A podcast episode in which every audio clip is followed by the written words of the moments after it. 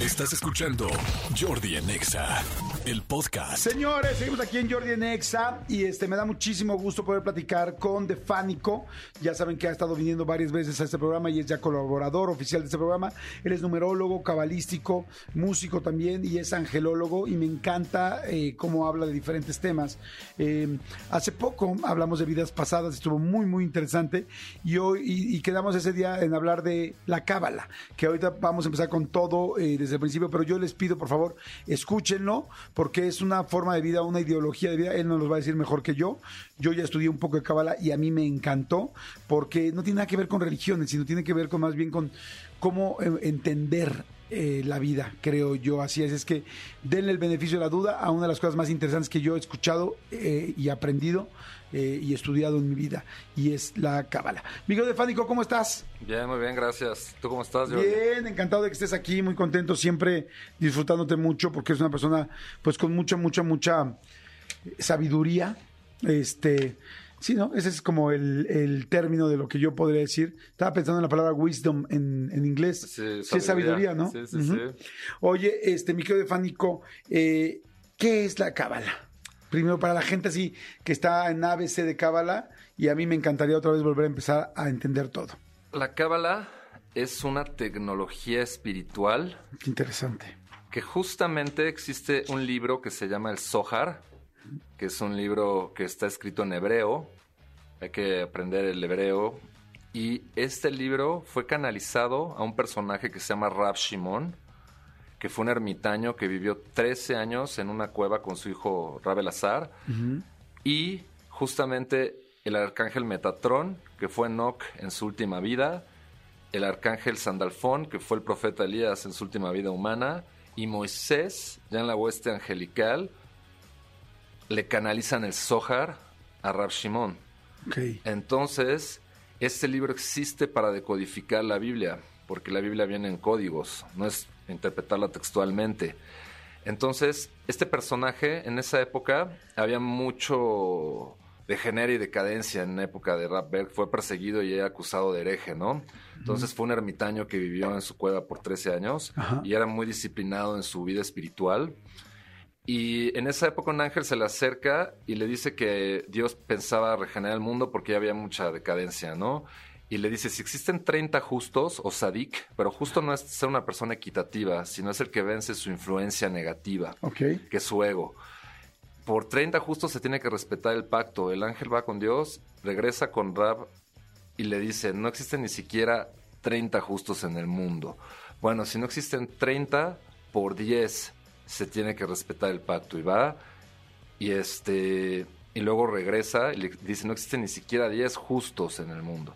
Y dice, bueno, bueno, o sea, que han vencido su influencia Sí, negativa. 10 ¿no? personas que pudieran realmente dominar su ego. Eso. Ajá. Eso. Y dice, bueno, y si no, existen 10 por mí y por mi hijo, se debe de respetar el pacto. Y aún si no consideran a mi hijo un sadico injusto, por mí se debe de respetar el pacto. Y evidentemente se respeta el pacto porque él sí era un sadik. Y dicen que llegó a tal grado de conciencia porque era muy disciplinado en su trabajo espiritual Ajá. y estudió el Zohar. Es muy importante estudiar las letras hebreas, que se hizo luz. O sea, trascendió el plano físico y se hizo luz. Llegó a, a niveles espirituales muy elevados. Su cueva está en Israel, de hecho. Allá está la cueva de Rabel y él fue el que le canalizaron el Zohar. O sea, todo, todo esto, digo, evidentemente están escuchando diferentes cosas, pero, o sea, él existió, la cueva existió. Por supuesto, por supuesto que existió. Y este, y el Zohar, pues es el libro sagrado cabalista, que está escrita la historia de la humanidad. En el Zohar vienen escritos también los nombres de, de todos los sadikim de la humanidad, o sea, todos los hombres y mujeres que van a trascender su influencia negativa, que es la influencia del ego, sus nombres están escritos en el Zohar. Todos los acontecimientos de la historia de la humanidad ya están escritos, ya todo está escrito ahí, en el Zohar. Wow, me encanta, me encantó la explicación. Y, y sabes qué? que yo, por ejemplo, en algún momento que fue Israel y que estaba pues conociendo eh, Jerusalén, perdón, en específico, este, me sorprendí muchísimo cuando me decían, miren, esta montaña que está aquí enfrente se llama Monte de los Olivos y esta calle se llama Vía Crucis y tal, y fue así, no, porque lo has escuchado tanto en mi caso, no que soy católico en la Biblia, en el catecismo, en tal, que juras que, so- que que- y además como las historias pues tienen que ver con ascendió al tercer día y resucitó y tal, que no sabes qué parte es real o no. Sí, que o sea, porque es fe. ¿no? Exactamente. Es, Transgiversaron. es- es- una parte es de fe, pero cuando la fe se enfrenta, bueno, más bien se contra, no se contrapone, sino se acompaña contra las cosas reales que existen, dices, ay cabrón, o sea, todo empieza a hacer sentido muy distinto. Pero bueno, si, estu- si empezáramos a estudiar la cábala, ¿cuál es el objetivo de la cábala?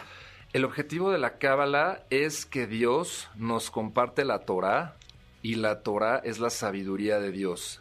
El regalo más grande que nos hace Dios es su sabiduría. Es como si Dios nos regalara las llaves del palacio del Taj Mahal de la India y está el Taj Mahal, pero este no lo abres. O sea, es como si tú tuvieras ese palacio Ajá. porque es el regalo de Dios y no abres el palacio. Entonces, la Torah es la sabiduría de Dios y ese es el regalo que Dios nos quiere hacer. Obviamente hay que estudiar, hay que em- empezar a entender las letras hebreas, los 72 nombres de Dios, estudiar el Zohar, y es un camino largo porque no terminas de estudiar, pero es fascinante. Yo a medida que más estudio la Cábala, más me sorprendo. Y considero que debe estar implementada en el sistema educativo, ¿sabes? O sea, porque sería algo maravilloso para la humanidad, o el yoga, o la meditación, ¿sabes? Conciencia planetaria, o sea, que te enseñaran cosas que te van a servir o tu para tu inteligencia emocional o tu inteligencia financiera, ¿no? Claro. Oh, qué bueno que lo digas. Fíjate, yo, yo también eh, hay muchas cosas que digo, deberían de dar en la escuela inteligencia emocional, deberían de dar muchas cosas que nos hacen falta y que no sabemos. Por lo menos ahorita que dijiste yoga, en la escuela de mis, de mis hijos desde kinder dan yoga y es una clase. Sí. O sea, digo, ay, qué bueno, porque pues, mis hijos han crecido con esa herramienta Claro. que me parece fantástico. Ahora, yo sé que mucha gente acaba de escuchar ahorita del hebreo, del Zohar, de tal, y mucha gente dirá, bueno, yo ni conozco el hebreo, ni sé, ni voy a aprender rápidamente el hebreo, ni siquiera sé o, o tengo un Zohar, ¿no? Que es este, estos libros. Sí. Este, eh, pero, ¿cómo podría la gente que no tiene nada de relación todavía con esto empezar con, o sea, cuáles serían algunos principios para que la gente los empezara a entender de la cábala? O sea, que cábala aplicada para gente que no tiene nada que ver con el hebreo. Mira, eh, están los principios cabalísticos. Existen unos principios Ajá. y este y un principio dice que que cuestiones todo. O sea, que no te lo creas como niño de kinder, ¿no? Hay que cuestionarlo todo hasta la cábala misma, hay que cuestionarla. Ajá. Otro principio dice que existen dos realidades, ¿no? Existe la realidad del 1%, que es esta realidad física, Ajá. y existe la realidad del 99%, que es la realidad espiritual o metafísica. O sea, el universo espiritual o energético metafísico es mucho más inmenso que el físico. El mismo Newton era cabalista y Einstein también estudiaban todo esto.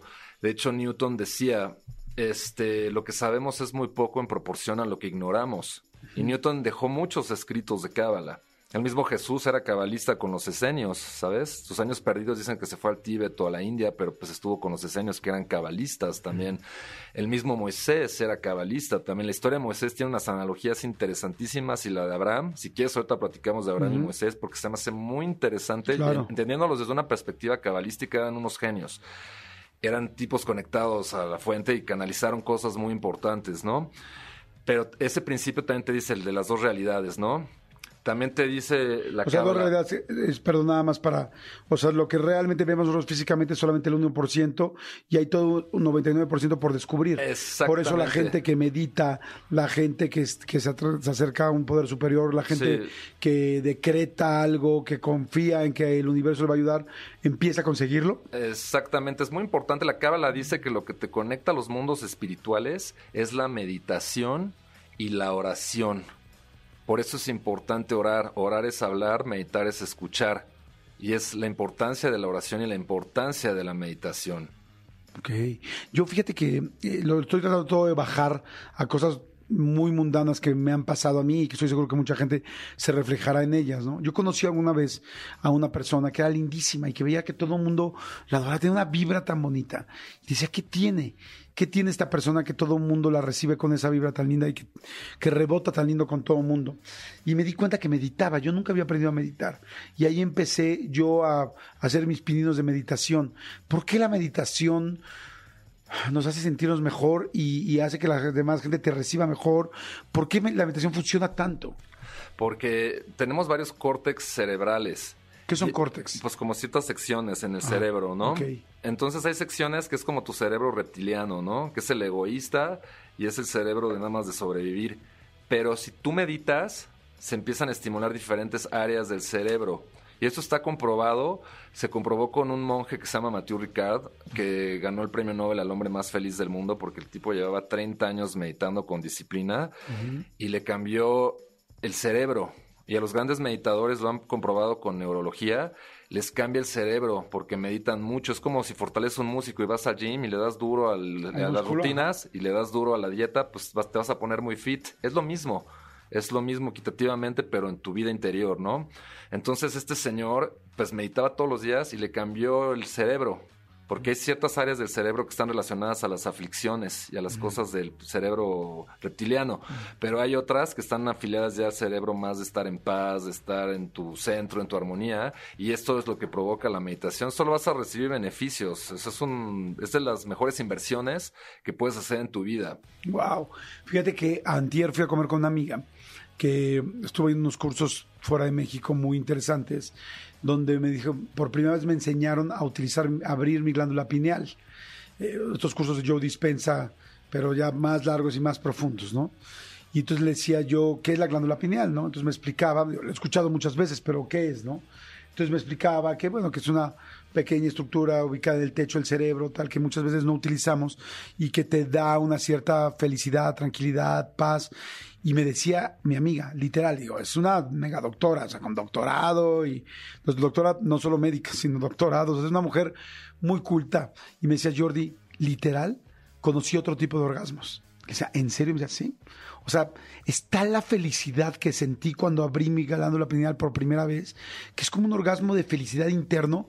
O sea, es, me dice, no es una persona que se haya drogado, me- me- de hecho me lo decía, ¿no? Me dice, solamente, tú sabes que solamente he usado marihuana en mi vida. Me dice, y pues no es algo como que sea mi general.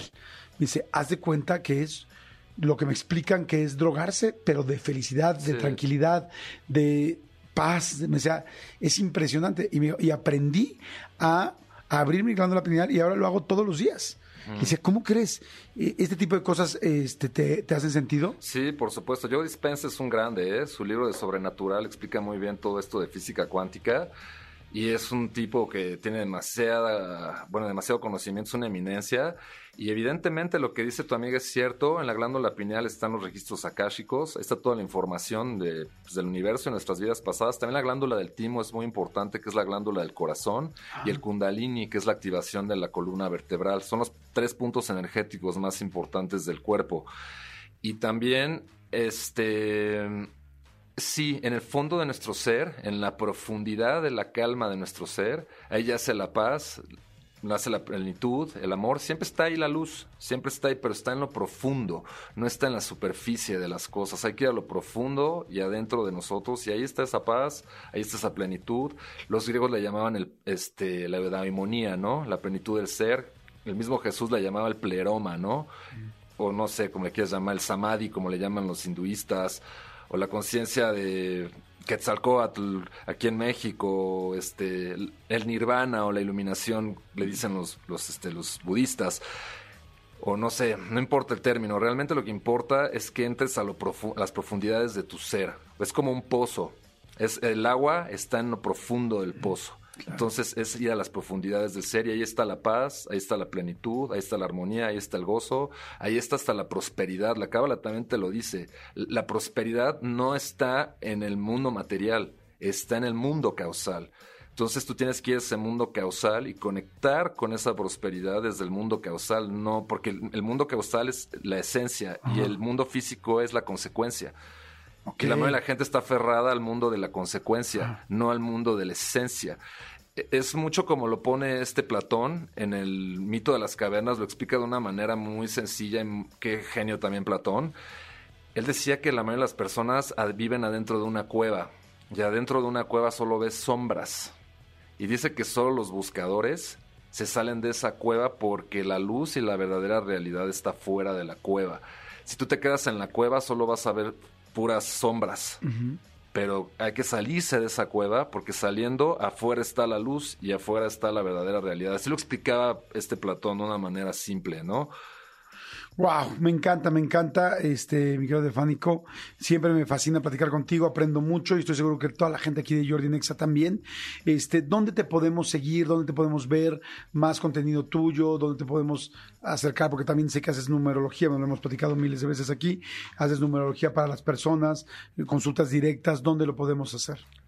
Pues en mis redes sociales estoy como Defánico, así como suena de E F A N I C O. Les recomiendo mucho que vean los videos en YouTube son obras de arte. Y si no, contactarme directamente en mi WhatsApp. ¿Cuál es tu WhatsApp? 55 59 54 70 10. Perfecto, una vez más, por favor. 55 59 54 70 10. Mira, aquí estoy metiéndome a YouTube, ya poniendo de Fánico, ya me estoy suscribiendo a tu canal y este está fantástico, perfecto. Y ahí voy a encontrar un poco de toda esta información. También hay información de esto, está el programa que tuvimos también de numerología, están los videos, hay unas cosas de numerología también y va a empezar a subir más contenidos próximamente. Fantástico, muchas gracias, Stefano, muchas gracias. Y seguimos, seguimos aquí en Jordi Nexa, no le cambien. Y si les interesó lo que se platicó hoy, busquen Cábala. Busquen, hay Cábala en todos los países, en todas las ciudades, en todos lados. Debe haber muchas cosas de Cábala también en YouTube. Este, yo iba al centro de Cábala que está aquí en México, que hay dos, este, pero tú estés donde estés, no necesitas estar aquí. Necesitas, gracias a Dios, hoy tenemos una, herramienta fantástica que son las redes y el Internet y estamos todos conectados. Así es. Yo tengo cursos y sesiones, ¿eh? De ah. numerología, ángeles y cábala. Ah, maestros ascendidos también. Entonces busquen, busquen a Defánico, ya lo escucharon en Defánico en todas las redes sociales. Sí. Y ahí van a estar pendientes. Gracias, Defánico. Gracias. Escúchanos en vivo de lunes a viernes a las 10 de la mañana en XFM 104.9.